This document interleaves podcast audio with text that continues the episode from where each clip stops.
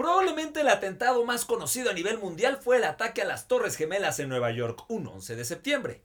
Guión sacado de una película de ficción. Dos aviones se estrellaron y derribaron ambas estructuras. Un golpe al orgullo norteamericano que incluso detonó la guerra en Medio Oriente. Pero, ¿qué pensarías si te dijéramos que todo pudo haber sido planeado por el gobierno de los Estados Unidos? No te despegues, que aquí te contamos cómo realmente pasaron las cosas.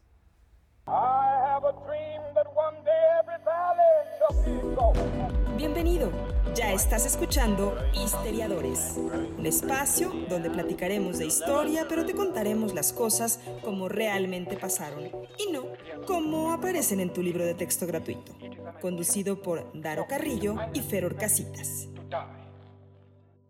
¿Qué pasa? ¿Cómo están todos? Muy buenas noches, muy buenas tardes, muy buenos días. No importa la zona del mundo donde nos estén escuchando. Este es su podcast favorito, Histeriadores, donde te contamos cómo realmente pasaron las cosas. Mi nombre es Daro Carrillo y es un verdadero orgullo, placer e incluso novedad tener a mi derecha a mi amigo Fed Orcraxitas, piloto aviador, doctorado en aeronáutica y fabricante de bombas caseras. ¿Cómo estás, mi querido crack? Crack, no lo puedo creer. Después de nueve episodios y tres meses más de haber planeado todo este podcast y todo lo que ha sucedido en estos meses, por fin dime dónde te encuentras, mi querido crack. Estamos en el penthouse de mi crack, estamos en Nueva York precisamente.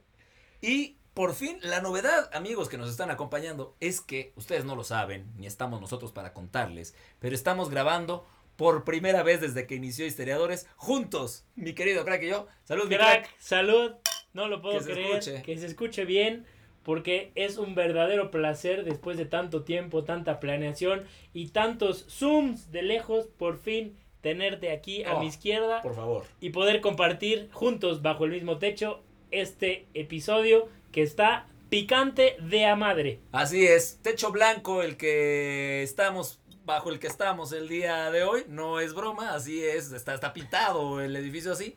Y lo que les queremos comentar es que nosotros planeamos este podcast en, un, en una pequeña fondita. En una fonda, crack. Una Lo recuerdo. Tus tortillas favoritas de este mundo. Es el mejor lugar. No lo van a creer. El lugar se llama Las Copias. Tiene las mejores tortillas del planeta Tierra. Pero déjame platicarles por qué se llama Las Copias. Por, por favor. Es una fonda ahí en el bello, en la bella ciudad de Guadalajara en donde esta fonda se encuentra pegada a una papelería donde evidentemente sacan copias. Nuestros amigos ahí en Guadalajara que nos conocen saben muy bien de lo que estamos hablando y por ende este lugar le hemos apodado las copias porque se encuentra junto a esta papelería. Para nosotros es vamos a comer a las, copias. copias. Entonces fuimos, lo planeamos ahí.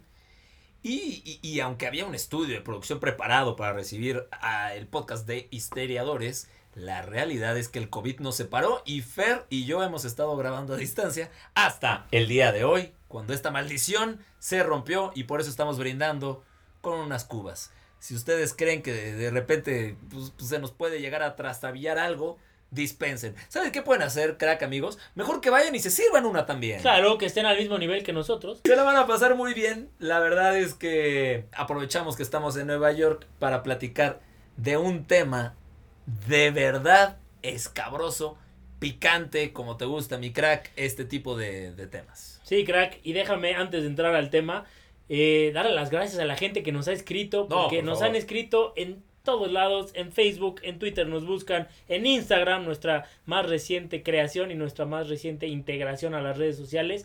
Y crack, no me dejarás mentir, pero nos han escrito de Chile, siéntate aquí para que escuches que nos han escrito de Chile y hay mucha gente allá en el cono sur que está muy interesada en nuestro episodio y, en nuestro podcast. Y, la verdad es que sí, un saludo a, nuestros amigos en Chile, en Colombia.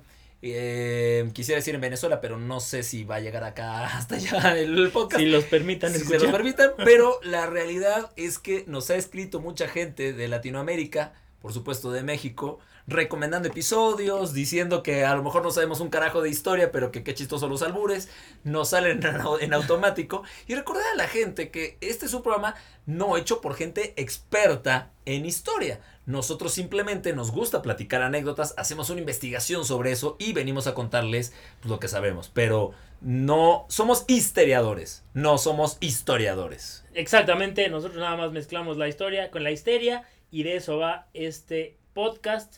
Y crack, creo que es importante poner las bases de este episodio que tenemos para hoy, en donde vamos a platicarles teorías de conspiración. No. 11 de septiembre. ¿Cómo? Claro que sí. Eh, todavía estamos en septiembre, crack. Vale la pena tocar el tema y decidimos que era un tema picante de esos que nos gustan para platicar y discutir aquí. Pero ojo, estas son meras teorías, meras hipótesis. Sabemos que pues en este tipo de acontecimientos históricos pues hay muchas versiones, ¿no? Eh, los periódicos sacan una, el gobierno de Estados Unidos saca otra, cada quien tiene sus propias versiones y nosotros les vamos a traer aquí ese tipo de teorías de conspiración en donde en resumen dicen que esto no fue por parte de el Medio Oriente, sino esto fue planeado específicamente por el gobierno de los Estados Unidos. Así es, te lo resumo, crack. amigos, también les voy a platicar un poquito. El ataque a, las Torres Gemelas ha sido mediático, escandaloso, eh, lleno de teorías alrededor. Les vamos a platicar algunas de ellas, además de lo que ustedes ya saben. Y vale la pena que les platiquemos qué sucedió ese 11 de septiembre, cuando no eran todavía ni las 9 de la mañana en Manhattan, cuando se oye una primera explosión eh, una bola de fuego, ¿qué está sucediendo? Hay mucha confusión, hay mucho pánico. Unos minutos más tarde, Crack, ya con los medios de comunicación instalados al lado de la primer torre gemela, con todas las cámaras viendo al edificio en llamas, llega un segundo avión para estrellarse en la otra torre gemela y entonces sí, la que se armó. Ahí estábamos, crack. Por supuesto que sí. Ahí, estábamos. siendo testigos de la historia. Estábamos comiendo ahí, crack. ¿Te acuerdas? Una hamburguesa. Una, hamburger en donut. Claro que sí. Este. Ahí con su malteada para chopear la hamburguesa, claro que sí. A mi crack le gustan ese tipo de asquerosidades. pero bueno. en fin, algo que me parece interesante y que creo que es. Pues pasa con este tipo de acontecimientos históricos, crack. Es que todo mundo recuerda dónde estaba cuando escuchó la noticia de el primer choque del avión contra las Torres Gemelas. Yo me acuerdo perfectamente dónde estaba. Tú, crack, seguramente te acuerdas dónde estaba. Todo mundo se acuerda. Y si ahorita se ponen a pensar, les aseguro que recordarán perfectamente el día y dónde se encontraban cuando sucedió. Es que imagínate, o sea, la nación más poderosa del mundo en su centro mundial de negocios, en probablemente la ciudad más importante que tenga, si no es la primera, pues al menos es la segunda, está recibiendo un ataque sin que la policía, sin que el gobierno, sin que el ejército pudiera hacer nada. O sea, la verdad tomó a todos por sorpresa. El ataque fue muy claro, crack donde el, piloto donde puso el ojo puso la vara. Y uno, no, uno no sabía que era un ataque, ¿no? ¿No? a, esos, o sea, minutos de que sucediera eso, uno no sabía que era un ataque, ¿no? Uno creía al principio, no, pues esto fue un accidente. Había una completa desinformación en ese momento en donde nadie sabía qué estaba pasando. Obviamente hasta que cae el segundo avión en la segunda torre, ahí es cuando empiezan las sospechas de que esto no es una coincidencia, esto ya va algo en serio. Sí, las escenas, ustedes recordarán, si se meten a redes sociales, a videos, ahorita hay mucha información alrededor de eso, pues van a ver tomas catastrales. En esta segunda en particular, la del segundo avión que se estrella, pues ya había mucha televisión alrededor. Entonces todos pudimos ver en vivo cuando el segundo avión se estrella. Y, eso no fue todo. El martes tuvo más tragedias. En la siguiente eh, hora y media, dos aviones más se estrellaron. Uno contra el Pentágono. Obviamente vamos a hablar más a detalle en un momento un lugar que se supone, mi crack, amigos, es invulnerable. Las fortalezas que tenía este edificio, el Pentágono, pues eran impenetrables y pues sin embargo este día pues eh, no sucedió así, ¿no? En resumen, ¿qué sucedió esa mañana del 11 de septiembre? Nada más rápido para recapitular. El vuelo 11 de American Airlines, ¿no? choca contra la torre norte del World Trade Center de Nueva York a las 8.46 y el edificio colapsa a las 10.28 después de 102 minutos. Después, vuelo 175 de United Airlines choca contra la Torre Sur a las 9.03, el cual colapsa a las 9.59 después de 56 minutos de haber chocado. Después, vuelo 77 de American Airlines choca contra el Pentágono a las 9.37 de la mañana. Y por último, el vuelo 93 de United Airlines choca o se desploma en Shanksville, Pennsylvania, Pensilvania, para los que no parlan bien el inglés como mi crack, a las 10.03.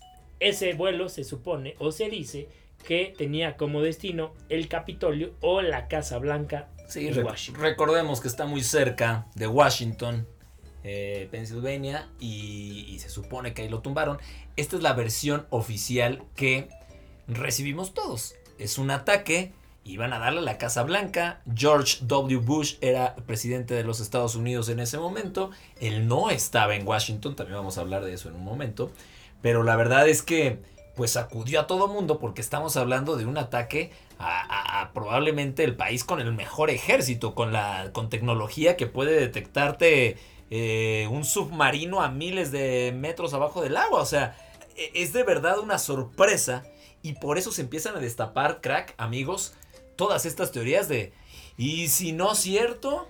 Sí, sí, sí, y aparte iba, o sea, estos ataques fueron dirigidos a lugares estratégicos para Estados Unidos. Ya lo mencionabas tú, el World Trade Center, el Pentágono, ¿no? La máxima seguridad de la defensa nacional de Estados Unidos y el cuarto avión que iba dirigido, se supone, a la Casa Blanca, donde pues salen todas las órdenes y donde vive eh, el presidente de los Estados Unidos. CNN indica como principal sospechoso, CNN tenía una cobertura tremenda ahí en, la zona cero, ahora llamada.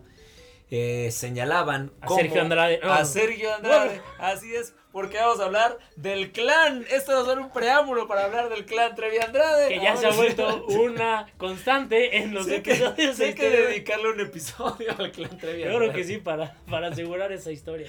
No, no, no, estaban eh, tachando de principal responsable al multimillonario eh, saudita Osama Bin Laden, eh, relacionado totalmente con el gobierno talibán de Afganistán, pero que bueno, en su momento incluso también se dice que trabajó con la CIA de los Estados Unidos. Sí, correcto, ¿no? Ahí hubo eh, pues mucha desinformación, mucha confusión, ¿no? Salió Osama Bin Laden a los dos días de que sucedió esto, ah, pues quién es el culpable, ¿no? ¿Cómo, cómo podían saber tan rápido claro. que era él, ¿no? Pero bueno, pues aquí nos vamos a enfocar a este tipo de teorías que ya les platicábamos, de cosas que no coinciden con lo que la prensa y el gobierno declararon en los siguientes días. Eh, es que es importante que, que, que les digamos todo esto de las teorías, amigos, porque a los dos días Estados Unidos empieza a atacar eh, Kabul, la capital de Afganistán, se empieza a detonar una guerra, agarran a 50 personas sospechosas, o sea, el gobierno de Estados Unidos dice, acaban de despertar al gigante, esta es una especie de, Pearl Harbor, y ahora sí se les viene la gorda, crack, amigos, tú, tú lo sabes perfecto. Te encanta, crack. Y la verdad es que eh, después de que, de que esto se enfría un poco, y de que todos pueden comenzar a, a pensar con más claridad, hay algunas teorías que dicen no todo lo que nos han vendido los medios de comunicación parece tener sentido. Y para eso es que ha existido este podcast, para poderles contar a ustedes otras versiones, otras teorías, con testigos, con fundamentos también, porque no nada más son argumentos al aire y están a punto, amigos, de escuchar otras cosas que a lo mejor no tenían en mente y que le dan rumbo a la historia. Y lo que no les platica, ¿no? En su libro de texto gratuito, aquí se los platicamos de otra manera, con un poco más de picante, desde otra perspectiva. Y mi crack. Salud, salud, mi crack. Ustedes van a estar escuchando este vidrio a lo largo de la conversación. No les vamos a mentir. La información es verídica. Así es. Y es verífica. Verífica. bueno, primera teoría de conspiración. Y esto los invitamos a que vean imágenes. Se las vamos a postear en redes sociales. Pero en el ataque al Pentágono de el vuelo 77 de American Airlines. No hay rastros en el piso ni en el pasto de pues el roce, ¿no? del avión contra el Pentágono. El avión choca con la base, se supone que el avión choca con la base del Pentágono, pero si ustedes ven las fotos, las imágenes, no hay un rastro de este eh, camino que hubiera recorrido el avión en el pasto antes de chocar contra el Pentágono. Estamos hablando, amigos, de un Boeing. O sea, de fresa, no, no. De, exacto, de fresa. Saludos a Pascual Boeing, que, que a ver si ya se mocha. Son patrocinadores, van a ser patrocinadores. Estamos hablando de un avión Boeing gigantesco. Y realmente no hay muestras. O sea, se ve un boquete. Ustedes pueden ver las imágenes. Sí, sí se ve un boquete, pues. Pero no para las dimensiones de lo que tiene un, Boeing. Y como tú dices, Fer, amigos, no hay muestras en el pasto y en otros lados de que esto hubiera pasado tan cerca del pasto. Sí, correcto, ¿no? O sea, no, había ni un rastro ni nada de que había chocado contra eh, el piso y ya después contra el Pentágono, ¿no? Otra cosa interesantísima que realmente es muy evidente, las imágenes que muestra el gobierno, los medios de comunicación, nunca se ve el avión, se ve la explosión, se ve el humo, se ve el boquete, crack, tú bien sabes de eso, se ve el espacio ahí, el humo, pero nunca se ve nada ni del fuselaje ni de los restos del avión, solamente se ve un incendio y humo saliendo Porque, de este espacio. Como dicen por ahí, crack, eh, no importa lo grueso, sino lo travieso. Y a lo mejor el Boeing se metió por ahí sin que nadie se diera cuenta. Hay cámaras, amigos, al, eh, cercanas al Pentágono, donde no se ve nada y de repente se ve una explosión. Jamás, jamás se muestra el video. Son puras fotos. Sí, fue lo único que el FBI permitió. Una secuencia de cinco imágenes en donde lo único que se ve es el lateral del edificio del Pentágono, normal, después empieza una explosión y that's it. No, no hay un registro de que haya un avión que haya chocado contra el edificio del Pentágono. Pero te voy a decir otra cosa, crack. Si no están las cámaras, tiene que haber testigos acá, ¿no? O sea, alguien tendría que haberlo visto, ¿no? Y supongo ellos deben de tener una historia consistente, ¿o no? Sí, seguramente. Pero ¿qué crees, crack? ¿Qué? ¿Qué? ¿Qué? no fue así. Hay entrevistas y testigos a minutos de que sucede esto, en donde los testimonios que dan no coinciden, ¿no? Hay gente que dice, ah, sí, fue un avión de 180 pasajeros. Hay gente que dice, no, fue un avión chiquito, una avioneta de 20 pasajeros. Hay gente que dice, no, fue un helicóptero. Hay gente que dice, no, fue un bombardero que no tenía ventanas. Entonces no hay esa consistencia en los testimonios de los testigos, de la gente que estaba ahí alrededor y que vio lo que sucedió. Y, no, no crean que nosotros se los estamos diciendo nada más así. Estos videos, estos testimoniales, los pueden buscar en video. Nosotros encontramos varios en YouTube. Y efectivamente, todas las versiones son distintas y apuntan a una teoría de que quizás pudo haber sido, pues, un, un no sé si la palabra es torpedo, porque ese es bajo el agua, ¿no? Ese es bajo el agua, crack, pero síguele con tu teoría. Diga, programas de teorías. Es que cohete me suena como a brujita que habita. Pasando de cohete. en fin, esas son, esas son algunas de las teorías en relación a este ataque al edificio del Pentágono. El edificio más seguro y, y, donde la defensa nacional del país más poderoso del mundo se encuentra. Es que Entiendo que a lo mejor todas estas teorías conspiratorias de repente suenan bien chairas y demás, pero siendo justos, me estás diciendo que el lugar donde se planea prácticamente todos los movimientos militares que tiene el gobierno de los Estados Unidos no pudo detectar que venía un avión que cambió su ruta, eh, que, que viajaba a una distancia y a una velocidad distinta, no se dieron cuenta. Y cuando se muestran todas estas pruebas, crack amigos, se puede ver no hay rastros de avión, no, no, se, no se perforó como se esperaba que hubiera una explosión de un, avión, no se encuentran cuerpos de las personas de ese avión ahí. Es demasiado sospechoso, ¿no? O sea, algo así tendría que ser impenetrable. Sí, es, es muy sospechoso, ¿no? Y cuando a lo mejor mucha gente cree que o se deja llevar, ¿no? Por lo que ve en la tele, por lo que lee en los periódicos, por lo que se cuenta de boca a boca, pero vale la pena que pues nos pongamos a pensar si esto realmente sucedió. Todas estas teorías que les estamos platicando brincan, ¿no? Un poquito. Un, misil. Un misil. Esa es la palabra que estaba buscando. dije torpedo, dije cohete. Va de nuez, vámonos desde el principio. Dije hombre, bala. un misil.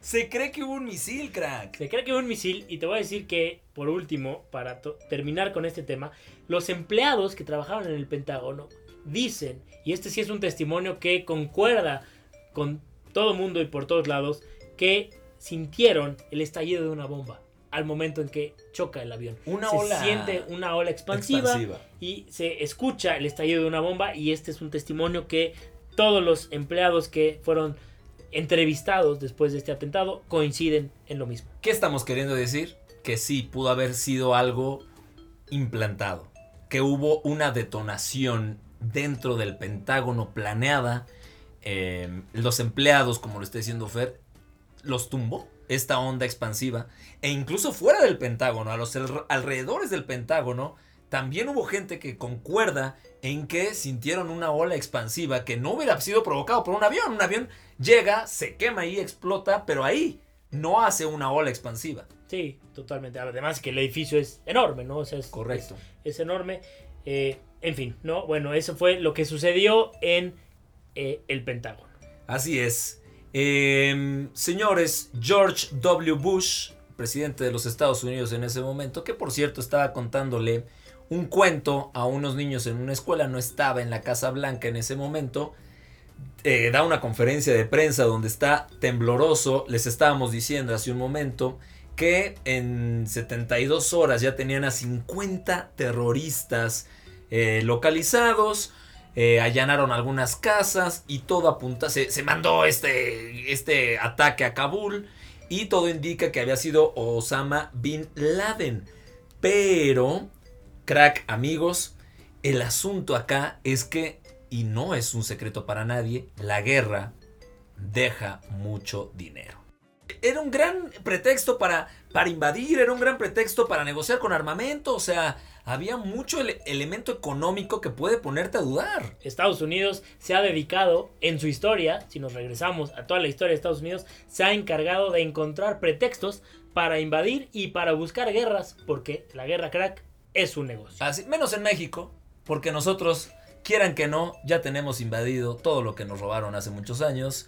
Eh, mexicanizando, mandando a todos nuestros hermanos, a los que les mandamos un saludo, también nos escuchan en los Estados Unidos. Claro que sí. Toda esa gente está recuperando el territorio, saltándose bardas y demás. No importa, estamos en los Estados Unidos, nosotros somos el único país que no tiene ese problema. Pero bueno.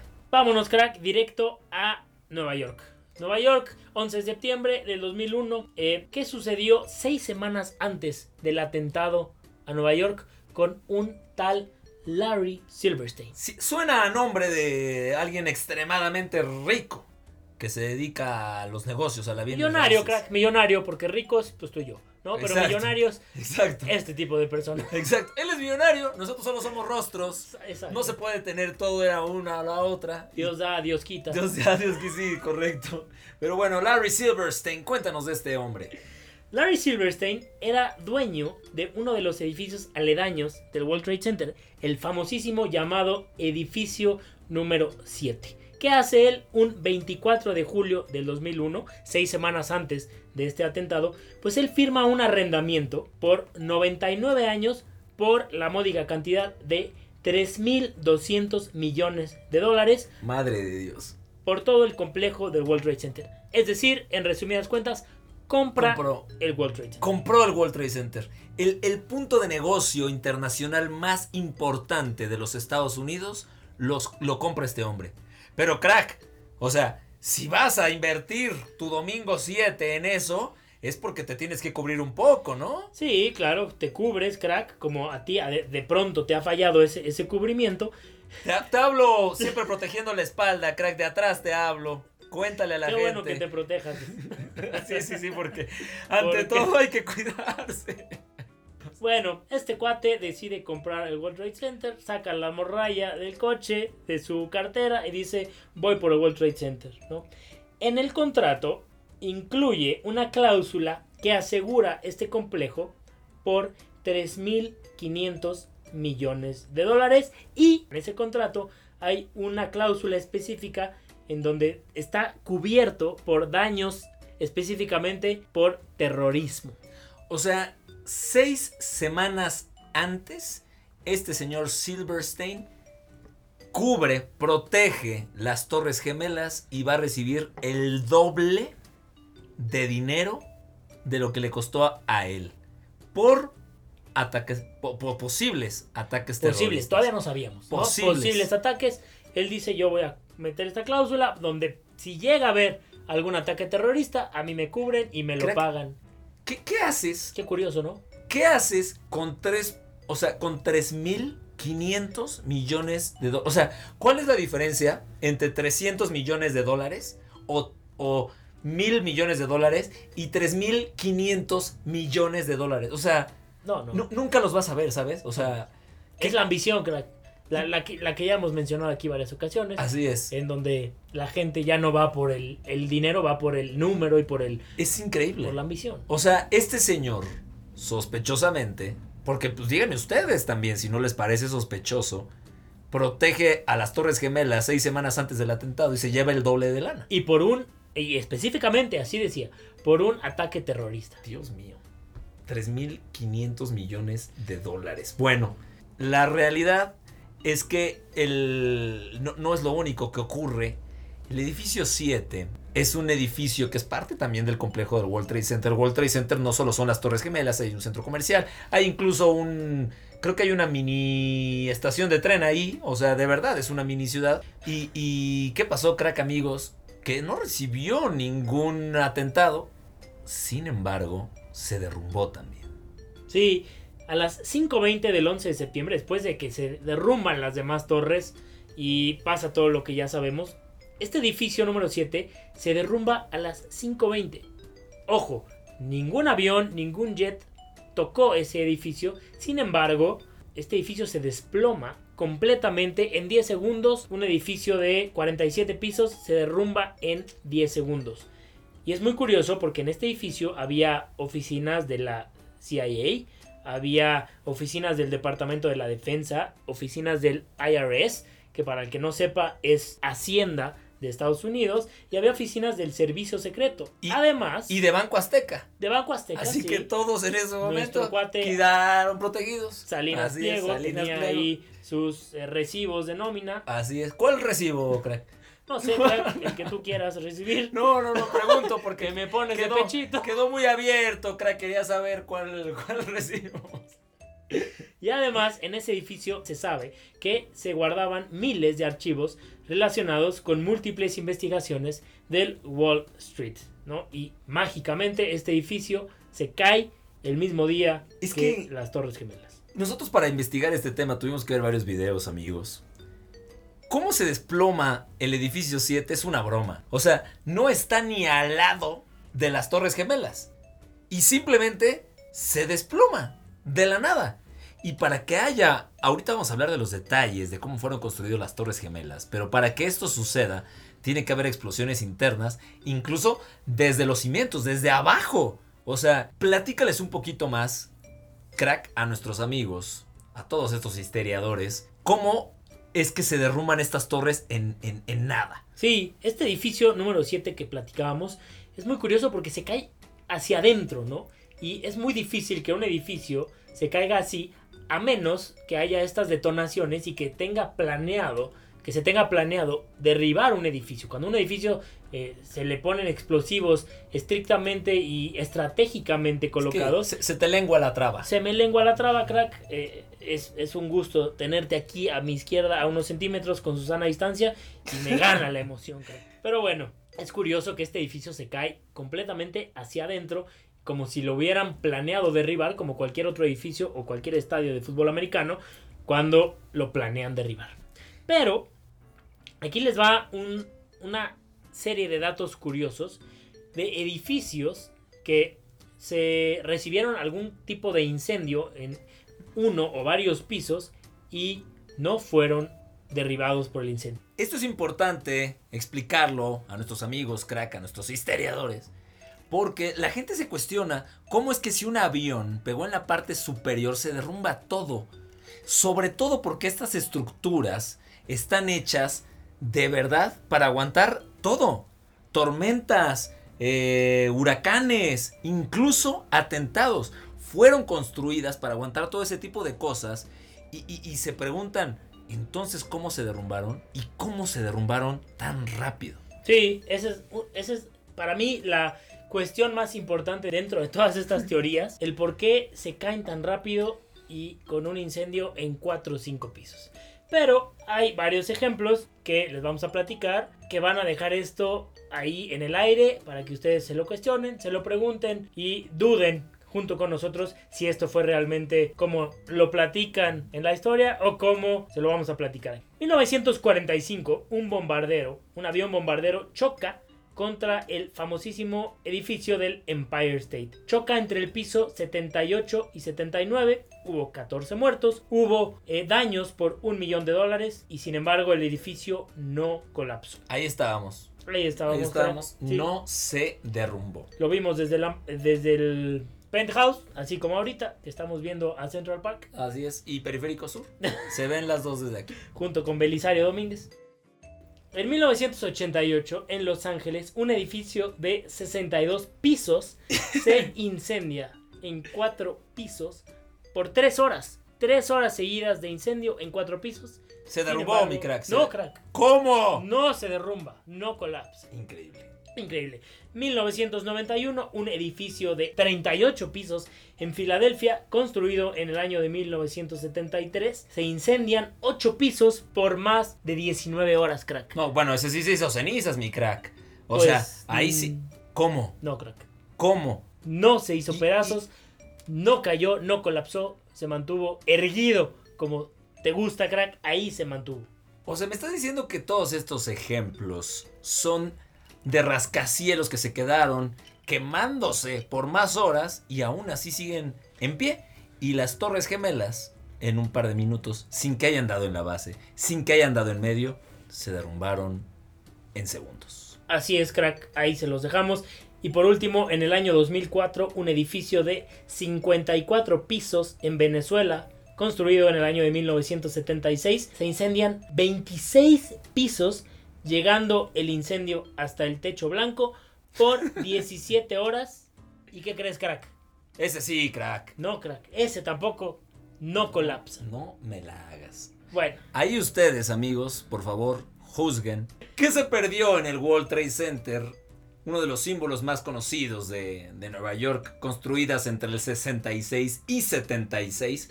410 metros de altura, 110 plantas, en ese momento era el tercer ambas eran el tercer rascacielos más altos del planeta Tierra, más de 1.200 millones de dólares en construcción, más de 1.200 metros cuadrados de área y 99 ascensores, 16 acres de terreno y pues simplemente una obra que estaba preparado para resistir todo, menos quizás a un suicidio, si lo podemos decir de alguna manera talibán ahí, primo de mi crack.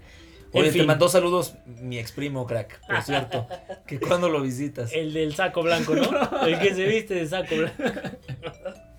bueno, nada más como dato curioso, el tercer edificio en la historia en derrumbarse gracias a un incendio fue el edificio número 7 del World Trade Center. Y crack, ¿Sabes cuáles fueron los primeros dos? No, me imagino que otra cosa en otro continente, crack. Sí, allá en el continente norte de América, las dos torres gemelas. O sea, el tercero porque las otras dos pues fueron el mismo día que... Poquito antes. Que, poquito antes. Minutos que antes. todo. Imagínese usted, amigos, la verdad una tragedia en el... Finalmente, como, como dicen por ahí, haya sido, como haya sido, finalmente mucha gente falleció. Las escenas son escalofriantes gente aventándose de las ventanas del World Trade Center porque saben que pues no se puede detener la tragedia, es inminente que el edificio se va a derrumbar. Y bueno, muchas, muchas personas que, que murieron, trabajaban 55 mil empleados, más de 430 compañías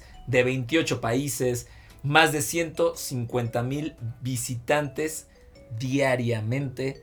Todo esto pues se hizo pedazos, se hizo cenizas. Sí, un dato interesante aquí que vale la pena pues poner sobre la mesa, crack, es el tema de que la primera torre en ser impactada por el avión fue la Torre Norte, ¿no? A los 15, 18 minutos es impactada la Torre Sur Sin embargo, la primer torre en colapsar fue la Torre Sur, que fue la segunda torre en haber sido colapsada, en haber sido impactada.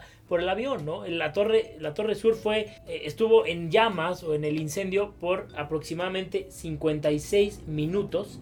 Sin embargo, la torre norte fue eh, impactada primero y después de 102 minutos de incendio fue que colapsó. Esto, esto brinca mucho, ¿no? Porque la segunda torre en ser impactada es la primera que se cae. Y cae y colapsa en 10 segundos. Y ni siquiera le pega al mero centro, ¿viste? Sí, no, no. O sea, le pega en un, en un costado. La esquinita, papá. La, la, verdad es que pegada al poste, como le gusta a los delanteros, la neta sí levanta muchas sospechas. Finalmente todos conocemos cómo termina la historia. Terminan agarrando a Osama Bin Laden muchos años después, enfermo, siempre oculto, siempre dando pistas de estaba a entrar al hoyo, crack, tú conoces de eso, este, y, finalmente lo encuentran y, lo matan. O bueno, en, un ataque se supone que muere. Eso si dice. Es que murió, ¿verdad? Eso mis amigos. Si es que... Sí, otro dato también que, que, levanta un poco la ceja, ¿no? Es que hubo daños en el lobby de ambas torres, ¿no? Vidrios, imagínense la, la dimensión y las, las medidas de estos vidrios que cubrían las torres gemelas en el lobby, unos lobbies inmensos, estos vidrios enormes son dañados y también había pedazos de mármol, losas de mármol gigantes ahí en el lobby. ¿Por qué habría eso? Si el avión impactó el piso número 78, pues ¿por qué en el lobby debe haber estos daños, no? También se cree y se dice, los testigos, los hay testimonios de los bomberos que dicen que escucharon constantemente detonaciones desde el lobby, desde los primeros pisos, que había detonaciones por dentro de las torres. Esto es parte de las teorías conspiratorias, aparte de lo que ya hablamos de la, posibilidad, abre la posibilidad de que Estados Unidos ataque Medio Oriente, de que, bueno, Silverstein iba a cobrar una fortuna por el seguro de sus torres gemelas. Hay algunas otras cosas que también iban a... que, resultan sospechosas, ¿no? Sí, hay, hay, muchas sospechas, ¿no? Detrás de esto. Y se cree que había gente que sabía perfectamente la fecha y la hora de estos ataques y que pudieron sacar provecho ya que hicieron transferencias de dinero, ¿no? Ilegales, transferencias ilegales se cree que por más de 100 millones de dólares justo antes y durante los ataques. Obviamente después de los ataques en la ciudad más importante de Estados Unidos, pues no hubo registro de esto ya que pues, la atención se enfocó en los ataques, ¿no? Otro tema también súper importante, uno de los depósitos de oro más importantes de todo el mundo, no nada más de Estados Unidos, de todo el mundo, estaba alojado debajo del World Trade Center. Se sabe que en 1993 el valor de este depósito estaba en mil millones de dólares y que para 2001 había alrededor de 160 mil millones de dólares guardados en oro, ¿no? Y que fueron recuperados en noviembre del 2001, unos meses después del ataque. Se perdió este oro, de repente. ¿O no? ¿O no? meses después, quizás aparecieron. Quién sabe, ¿no? Porque eh, oficialmente Rudolf Giuliani, el alcalde de la ciudad de Nueva York en ese entonces, reportó que se encontraron solamente 230 millones de dólares en oro eh, de los 160 mil millones que había registrados para entonces. Y lo demás, ¿dónde creen que acabó? En una campaña electoral donde nosotros de la diferencia. No es cierto mis amigos no es cierto. Bueno ahí está el tema de las torres gemelas teorías conspiratorias que pueden o no ser verdad. De nueva cuenta, les reiteramos que estas son teorías que nosotros les platicamos, tienen algunos testigos, hay fundamentos, pero finalmente es para que ustedes tengan otra visión y no se queden simplemente con lo que vieron en las noticias. Eh, y con lo que viene en su libro de texto gratuito, por favor, no ese libro de texto gratuito que está escrito con las Está escrito muy mal. Exacto, está, con las patas. Con las patas. Con las patas, por decirlo de alguna manera. Ha llegado en este momento, señores y señoras, sí, señores, la sección más destacada de este programa, las efemérides, a cargo de mi amigo Fer Orcaraxitas. Por favor, fondéate eso que te estás tomando, mi crack, y de una vez y derecho como de... Saluda a todos ustedes, espero que estén tomando con nosotros las efemérides. Claro que sí, crack, después de este deliciosísimo trago de eh, refresco de cola. Y de sabiduría y de historia. Claro que sí. y de teorías conspiracionales. Un 29 de septiembre pero de 1964 en Argentina, ¿viste? Y decime. La revista Primera Plana comienza a publicar una nueva tira cómica del humorista y dibujante Kino. Mafalda. No, vos me estás jodiendo, vos dejá de estar echando la pelota. Primera vez que no aparece Hitler en este programa, por cierto, no sale mejor el argentino. Sergio Ah, no, él ya salió. Sí, salió, sí salió, sí salió. Mafalda, que hace una crítica social y política muy fuerte, con un sentido del humor que permite, sí, particular porque permite tocar temas que, que son sensibles incluso. Entonces, y que sigue vigente. Con todo y que ya han pasado muchos años. Mafalda, amigos, sigue vigente. Y bueno, pues ahí está. Crack, la historia de Mafalda rápidamente, porque aquí, pues, nos gusta contar la historia, ¿no? Sí, sí, sí. Y junto con la histeria, ¿no? Kino, que eh, realmente su nombre es Joaquín Salvador Lavado, ¿viste? Eh, apodado Kino porque su tío, que también era dibujante, se llamaba Joaquín. Y para diferenciar a nuestro querido Kino, que también se llamaba Joaquín, pues le apodaron el mismísimo Kino.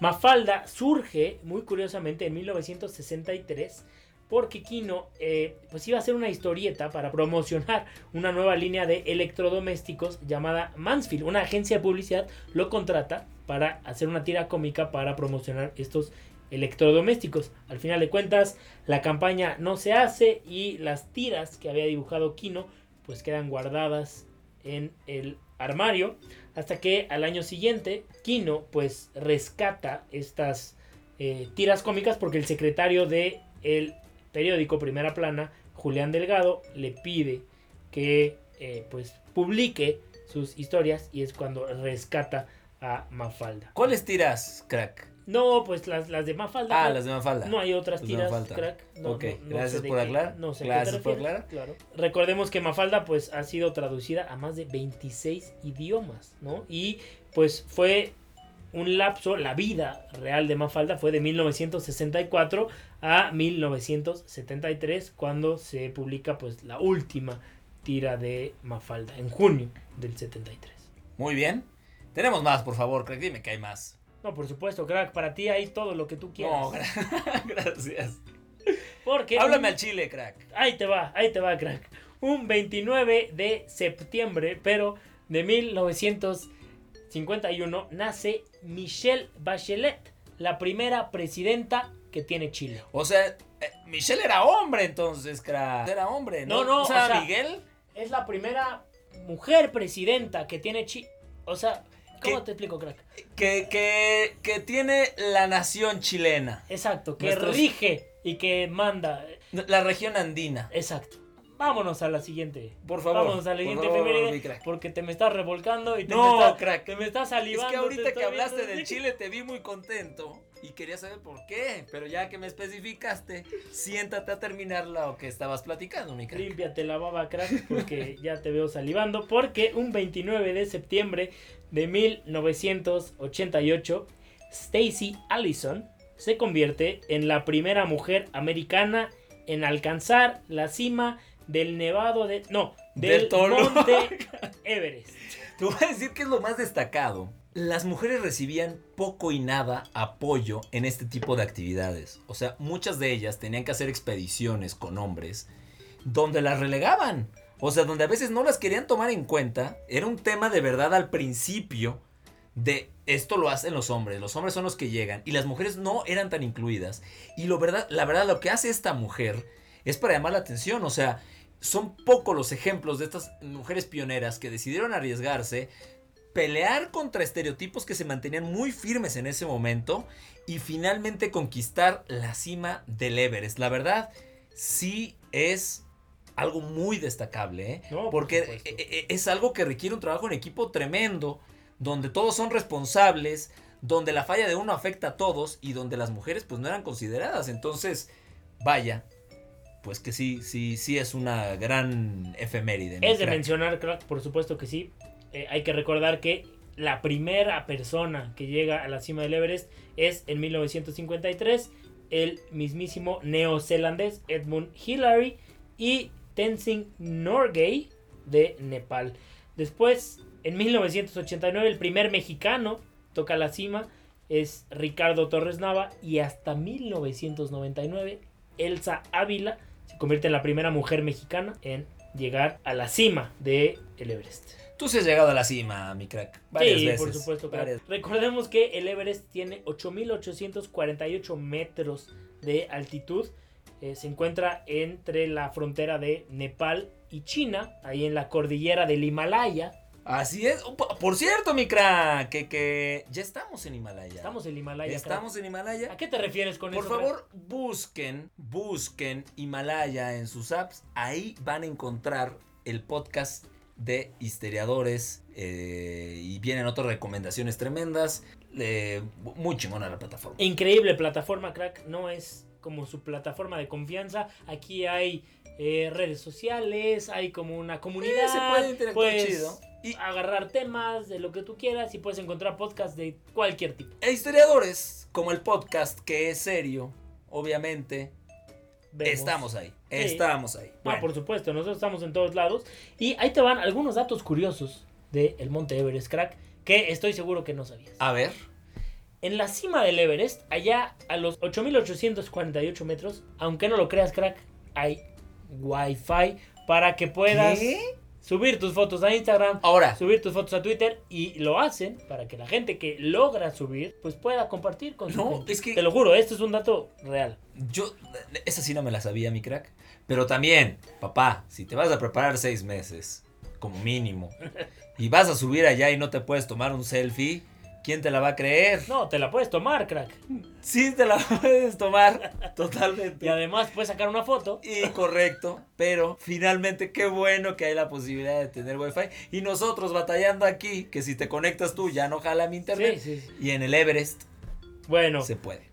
Un par de datos curiosos más. Yuchiro Miura, obviamente de Japón, escaló y llegó a la cima del Everest a los 80 años, crack. Y tú y yo a los 36, aquí aplatanados. Aquí. Mira. Ahí está señor Kim Chung Kwan. Platicando del mismísimo señor Miura. Por último, eh, otra cosa que a mí me parece interesantísimo es que gracias a la cantidad de gente que ha subido al Everest en los últimos años, pues esta gente genera mucha basura, ¿no? Entre tanques de oxígeno, plásticos de comida, eh, cualquier cantidad de basura. Y perdón que lo diga, y gente que se muere. Sí. Y gente que se queda ahí como, como basura detenida en el Everest.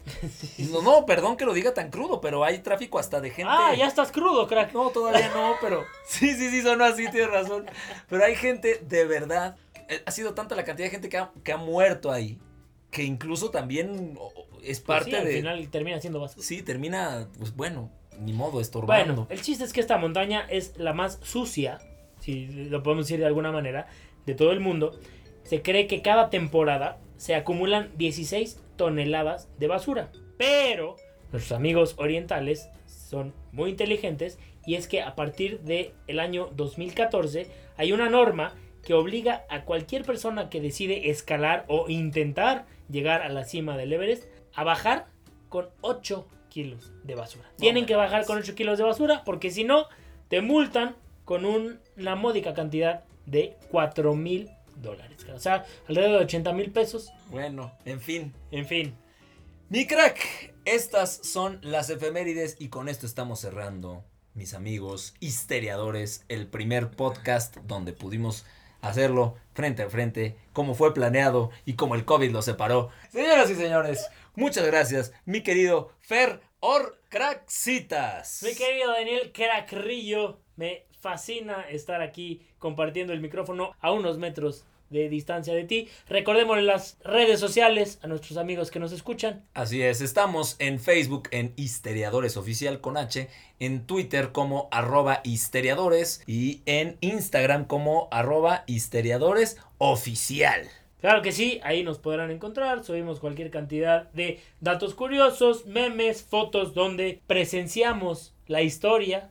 ¿Cómo, ¿Cómo realmente pasó? Como realmente pasó y donde estábamos ahí de testigos de la historia. Muchas gracias, Fer Orcraxitas, Dalo Carrillo. Nosotros ya nos despedimos y nos escuchamos en 15 días. Han estado preguntando mucho que si cada 8. No, en 15 días estamos de vuelta para platicarles más sobre historiadores, donde te contamos cómo realmente pasaron las cosas. Sí, cómo pasaron las cosas y no como aparecen en tu librito ese todo viejo de historia de la SEP. Nos escuchamos en 15 días, amigos. Nos encanta que nos escuchen y nos encanta grabar esto aquí de la mano de mi crack, Daniel Crackrillo. Es un gusto que estén con nosotros. Hasta pronto. Muchas gracias. Vámonos. Bye.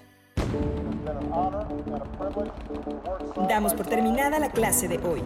Nos escuchamos la próxima semana en otro episodio de Histeriadores, donde te contamos cómo realmente pasaron las cosas. Obama